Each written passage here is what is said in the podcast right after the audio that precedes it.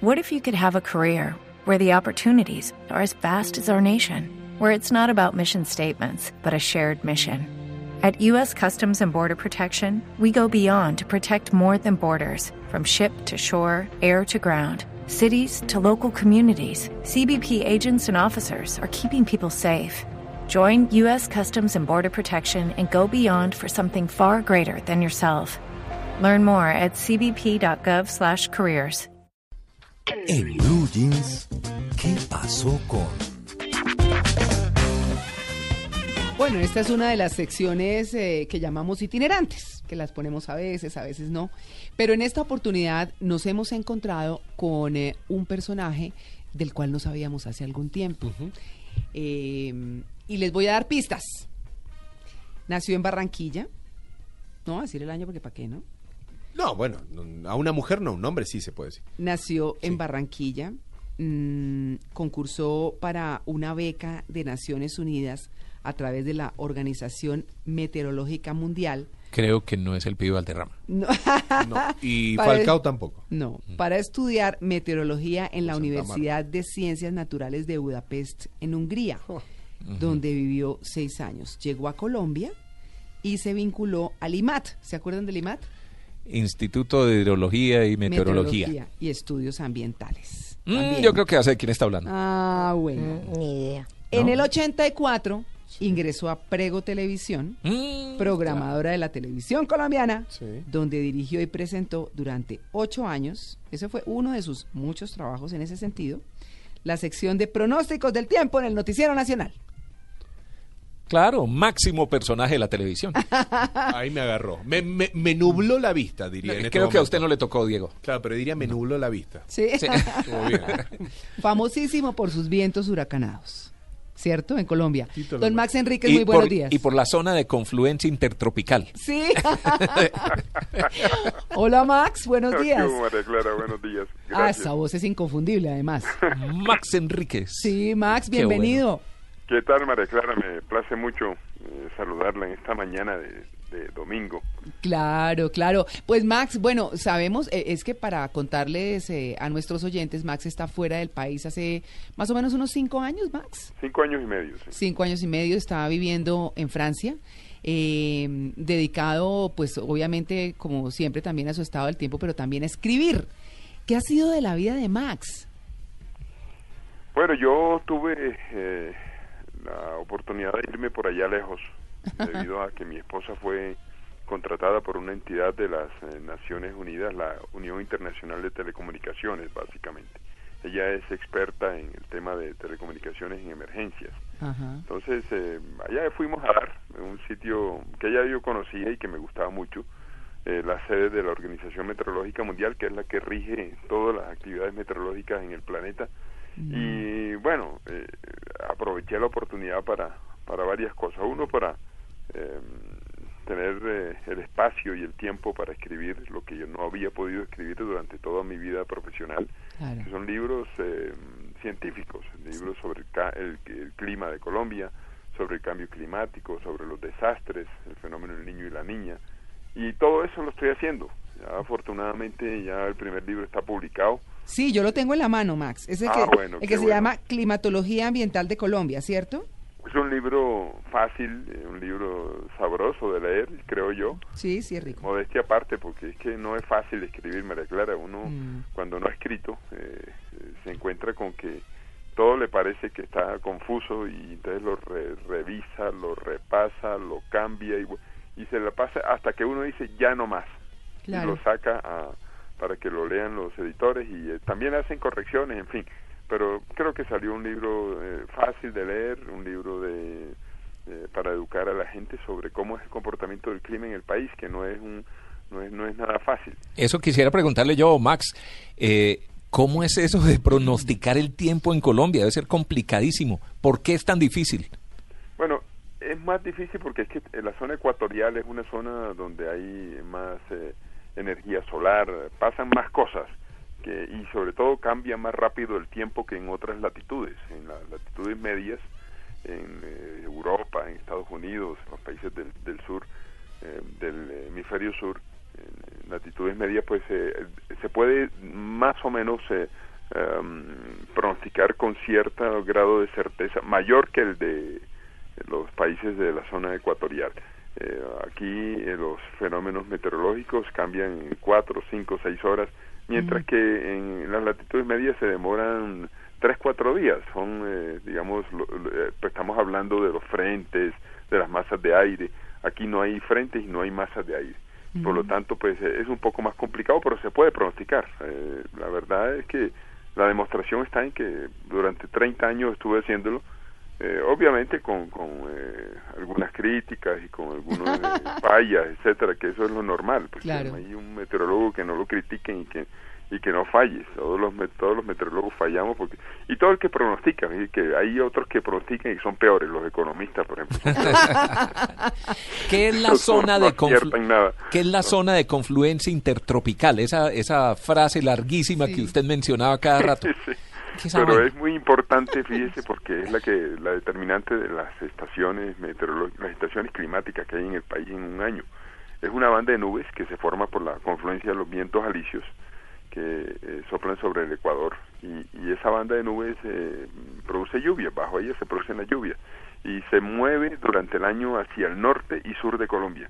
Entonces, por eso es que aquí tenemos eh, dos temporadas, de, sobre todo aquí en los países, en los departamentos andinos y la costa, la Caribe y Pacífica, hay dos temporadas eh, lluviosas y dos temporadas menos lluviosas, que es la que le llevamos de verano o de invierno, eh, a diferencia de, de, los llanos, que los llanos sí tienen solamente un, una temporada lluviosa y una temporada seca pero eh, eh, la zona de confluencia intertropical es el, patrón eh, del clima del país más importante. Por eso yo siempre lo mencioné desde que comencé a salir en la televisión, porque pues la gente tenía que aprender qué era eso y manejarlo. También nos habló mucho del Piedemonte Llanero, que nunca habíamos oído hablar de él. ¿Ah, sí? el, el Piedemonte Llanero, el archipiélago de San Andrés de Provincia, la península, son denominaciones de la geografía le otorga a ciertas formaciones eh, especiales, orográficas. Y entonces se aprendió todo.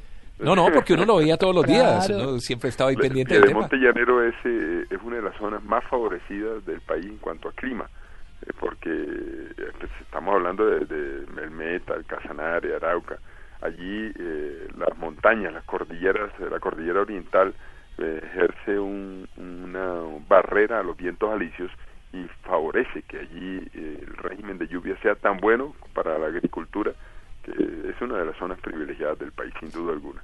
Max, eh, con estos cambios climáticos que hay, con todo el, el, tema de la contaminación y que entonces ahora el fenómeno del niño es más fuerte y el fenómeno de la niña también y que se prolongan más y que ahora no es tan previsible el estado del tiempo, que las famosas cabañuelas ya no se pueden interpretar igual justamente por eso.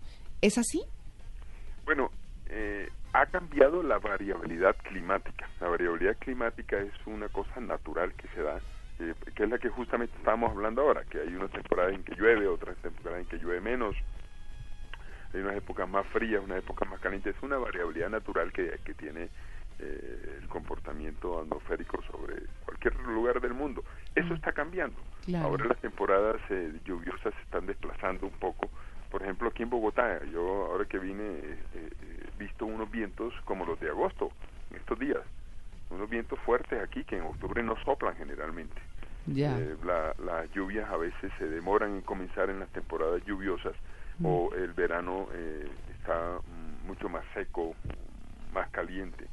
Y entonces eso altera el comportamiento normal de, las civilizaciones, de, las, de las comunidades, porque, porque mm. fíjense que, que están acostumbrados, por ejemplo, los agricultores a sembrar en cierta época ahora que estuve en Villavicencio dictando una charla justamente sobre el efecto del fenómeno del niño, eh, me contaban eh, los agricultores que, ellos han descubierto que es mejor sembrar en un mes después y no en el mes que sembraban porque las cosas han ido variando. Y así es, y así va a ser.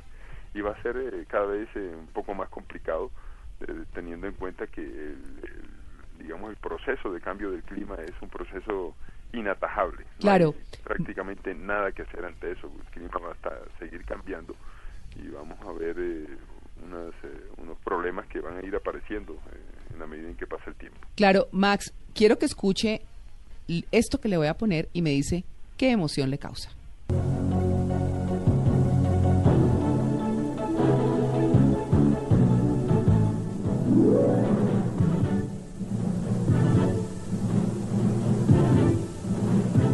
Prego Televisión presentó el Noticiero Nacional con el patrocinio de Poli Malta. Uy, Polímata. Desde esa época. Ahí se le coló la cuña. Sí. sí. ¿Qué le produce cuando oye eso, Max? Esa, esa, esa época fue la mejor, quizás. Pues, Uno puede hablar de muchas épocas buenas que ha tenido en la vida, pero para mí fue un punto de quiebre importante porque eh, pasar de ser una persona don, don nadie a de un momento a otro eh, lograr eh, estar en, en la cima de la popularidad. Gracias a eso que est- estábamos escuchando, ese noticiero nacional que dejó una profunda huella en la... en Lo paraban en la calle, le pedían autógrafos. Sí, sí, sí. Incluso todavía por ahí uno que otro.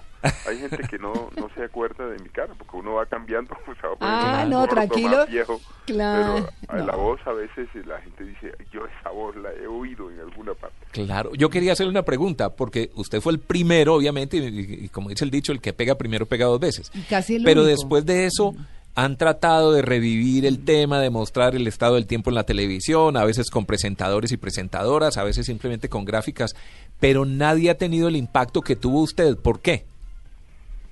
Pues es que, es que cuando nosotros comenzamos en el Noticiero Nacional, eh, don Gabriel Ortiz y don Javier Ayala, especialmente ellos, eh, tuvieron con William Restrepo la excelente idea de traer el mejor equipo que había para presentar los informes meteorológicos en televisión. Entonces nosotros dimos quizás un salto demasiado grande Mm. aquí desde el punto de vista tecnológico para eso. Fíjense que aquí pues, yo comencé a presentar eso con, con unas imágenes en alta resolución digitales, con unas animaciones eh, que le gustaba a todo el mundo. Las animaciones además las hacía Alfonso, el hermano de Max, que ya ¿Ah, sí? falleció, claro. Claro. Alfonso, Él, él- él Sí. era el, el artista y Mm. esas animaciones eran espectaculares. Entonces, no solamente, eh, digamos, eh, comenzamos a hacer un, un- un ejercicio de, de algo raro que, que no, no se había dado en el país, que, que alguien pudiera pronosticar el tiempo, porque aquí todo el mundo decía que era imposible pronosticar. Yo Mm. recuerdo que uno de los grandes padres del periodismo colombiano decía eso y decía no eso, eso es imposible entonces todo el mundo creía que era imposible hasta que aparecimos con, con esa sección donde pues digamos eh, se hacían unas cosas interesantes y era desde el punto de vista tecnológico muy avanzado y desde el punto de vista también científico porque porque yo era un profesional de la meteorología de esos 45 eh, colombianos que el Estado y la, el Estado colombiano y la, la Organización Meteorológica Mundial mandó formar eh, gracias a un programa de las Naciones Unidas para el Desarrollo del PNUD en, los años 70, 80. Entonces eh, nosotros llegamos con todo ese, esa, digamos, conocimiento desde afuera para montarlo aquí en el país. Entonces organizamos lo que es eh, la meteorología de Colombia, del- digamos, desde el punto de vista institucional y desde el punto de vista científico, que Claro. es lo que hoy eh, podemos disfrutar. pues. Claro, es que, y es que esta semana tuvimos una reunioncita chiquita, Noticiero Nacional, y hablábamos de lo que fue el Noticiero Nacional para este país. Fue muy importante. El viajero, por ejemplo, si se acuerdan. ¿cierto? Claro, claro, El claro. carro iba por en su todo Renault, el país. era un Renault que un Renault Un Renault 9. un Renault 9. Era un Renault 9. Después salió el Renault 21. Exactamente, no, y viajaban todos. Entonces, por ejemplo, Carmelo Castilla acordándose. de todo lo Carmelo Castilla. claro. Venga, ahora mencionó a William Restrepo. Sí. ¿Qué hay de la vida de William Restrepo? ¿Se habla con él? William Restrepo, él eh, tengo entendido que está allá en Pereira. Y, y- ¿En Pereira? yo me-. ¿Ah, sí? Él es de Pereira. Y, Sí. sí, entonces por ahí nosotros nos comunicamos por, por Facebook. Él eh, tiene su página y, y, pues eh, no, nos conversamos de vez en cuando. No nos hemos visto el hace muchos años. Telecafé. Pero sí mantenemos un contacto con William. Yo, yo respeto mucho a William porque recuerdo que cuando yo estaba en, en víspera de aparecer la primera vez en, en televisión haciendo eso, me decía, usted no se imagina lo famoso que va a ser y, lo- y el palo que le van a dar. Claro, claro, claro. Bueno, él venía de trabajar, eh, William Restrepo, de trabajar en la televisión de los Estados Unidos, Sí. ¿cierto? Claro. Donde el pronóstico del estado del tiempo es vital en los noticieros, Mm. ¿cierto? Y donde tienen personas muy extrovertidas, además, habitualmente, ¿no? Mm. Sí, generalmente, pues bueno, aquí ustedes hablaban ahorita de, de por qué no había pegado aquí después de Max el informe del tiempo. Pues es que es que han cometido un, un poco de errores, porque yo yo creo, ¿no? Pues, con, todo respeto, pues, cada Mm. uno hace lo que le parece, pero para mí me parece que es una, esas secciones no no no deben ser eh, para, para hacer, eh, digamos, un espectáculo de belleza ni, ni un show de, del espectáculo, sino sino es una, una información científica. La gente... eh, Sí, es seria. que- que le- claro, una información seria con un personaje que, que sea idóneo. Eh, esa es la razón de- del éxito y- o, o del fracaso de esa sección. Yo no era un, un presentador de nada, yo era un meteorólogo y llegué ahí, eh, digamos, alcancé a desarrollar algunas habilidades para la presentación, quizás por la vena artística que de, de mis primas, Judy, Jacqueline, Marlene, que. Ah, no, es que con semejante familia, imagínese. Claro, y, y- y mi tío Max, que era el papá de ellas, un artista también. O sea, ahí en la, en la- hay algo ahí en la sangre que... Entonces, yo después del susto inicial logré eh, adaptarme y, y, digamos... No, lo hizo súper bien. Que, que podía presentar eso sin ningún inconveniente. Max, ¿se acuerda del húngaro? Porque es que para estudiar en Budapest tuvo que aprender húngaro. Sí, yo lo hablo, lo hablo bien y, y incluso, incluso hace, hace como un par de años fui a visitar unos amigos que todavía existen allá y me decían, tú hablas mejor húngaro ahora que antes. Díganos Ah, algo en húngaro. Díganos algo en húngaro. Jó napot kívánok! Nagyon eh, örülök vagyok de eh, eh, beszélni veletek. ¿Y, y qué fue todo eso? Por si acaso la suya, ¿no? Sí. Buenos días, que me encanta mucho estar hablando con ustedes. Es- Ah. Es, un idioma difícil, María Clara. Claro. Diga zona de confluencia intertropical. No, es- es- O piedemonte llanero. No. No, muy difícil. Ay, no, Max. Lo voy a alegrar otro poquito. Voy a ponerle un vallenato que yo sé que a usted le gusta mucho. sentimiento, compadre. Ajá.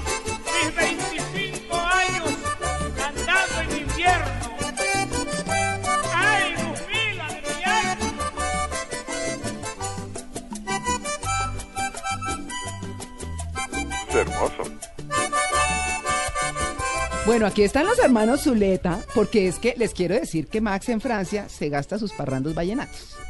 Parrandas. Claro que sí. ¿Cierto? Eh, es que a mí, a mí me encantan, eh, me encantan los vallenatos. Eh, mi origen es, yo, yo, yo soy nacido en Barranquilla, criado en Cartagena, pero oriundo de Villanueva, Guajira. Bueno, a propósito, esta noche es la gran final de la edición 36 del Festival Cuna de Acordeones, allá en Villanueva, ¿no? Propósito del cuna de acordeones, yo, eh, estando en el noticiero nacional, eh, creo que el, el cuna de acordeones no era conocido hasta cuando el noticiero mandó las... Yo fui invitado al, al fe- Festival Cuna de Acordeones y, y Javier y Gabriel dijeron, llévese las cámaras. Y fue la primera vez que salió a, a, digamos, al conocimiento de, de Público. parte del país el Festival Cuna de Acordeones. Se volvió famoso a partir de entonces. ¿Qué en tal? esa época estaba Egidio Cuadrado por allí. Mm. Así que pues hicimos una, una labor de difusión que le sirvió al, al Cuna de Acordeones porque el vallenato nació en Villanueva, en La Guajira. Por eso me gusta ese disco que está sonando, Mm, que dice, me recuerda a Villanueva. claro. Hoy a las ocho y media de la noche, ¿no? Señal Sí. Colombia transmite, obviamente Telecaribe, para los que quieran ver la Sí. final del Festival Cuna de Acordeones. Sí, pues Max, qué felicidad. Eh, primero me siento orgullosísima de haber tenido un compañero como Max. Un hombre maravilloso, una buena persona y además un bailarín buenísimo, les quiero decir. ¿Sí o no, Max? Sí. Pero por supuesto. Sí, sí, sí. Eh, y, y la verdad es que, como decíamos, pues bueno, el Noticiero Nacional hizo mucha historia en este país. Eh, yo me siento muy orgullosa de haber hecho parte de ese set, de haber trabajado con Max, con Adolfo, eh, por supuesto, con Adolfo Pérez. Y pues hemos querido traer a Max porque, bueno, viene muy poquito ahora a Colombia, estamos muy en contacto. Está en una, en una actividad muy chévere que es escribir. Les recomiendo el libro, está bien interesante, Climatología Ambiental de Colombia, que es una guía, dice Max, sobre la relación clima-ambiente para los estudiantes y profesionales de las carreras ambientales. Así Pero que, también sirve para todo el mundo. Exacto, exacto. Entonces, eh, pues Max, éxitos, feliz regreso a su nueva casa que es Francia ahora. Y le mando un abrazo enorme en nombre de todos los colombianos que lo recordamos con mucho cariño y en el mío particular, pues que, que como, como digo yo, te quiero mucho en privado. Gracias, María Clara. Un, placer haberle eh, conversado con ustedes en esta mañana. Yo también me siento muy contento de, volver al país. Cada vez que pasan los años, uno siente como más eh, apego al país, como que la patria lo llama. Yo no sé si eso tenga un significado hacia el futuro, pero por ahora he pasado unos días muy ricos aquí, el placer de haber compartido con usted y con los otros eh, eh, amigos del Noticiero Nacional y pues con los oyentes a través de este programa. Muchas gracias. Bueno, Max, besos, chao.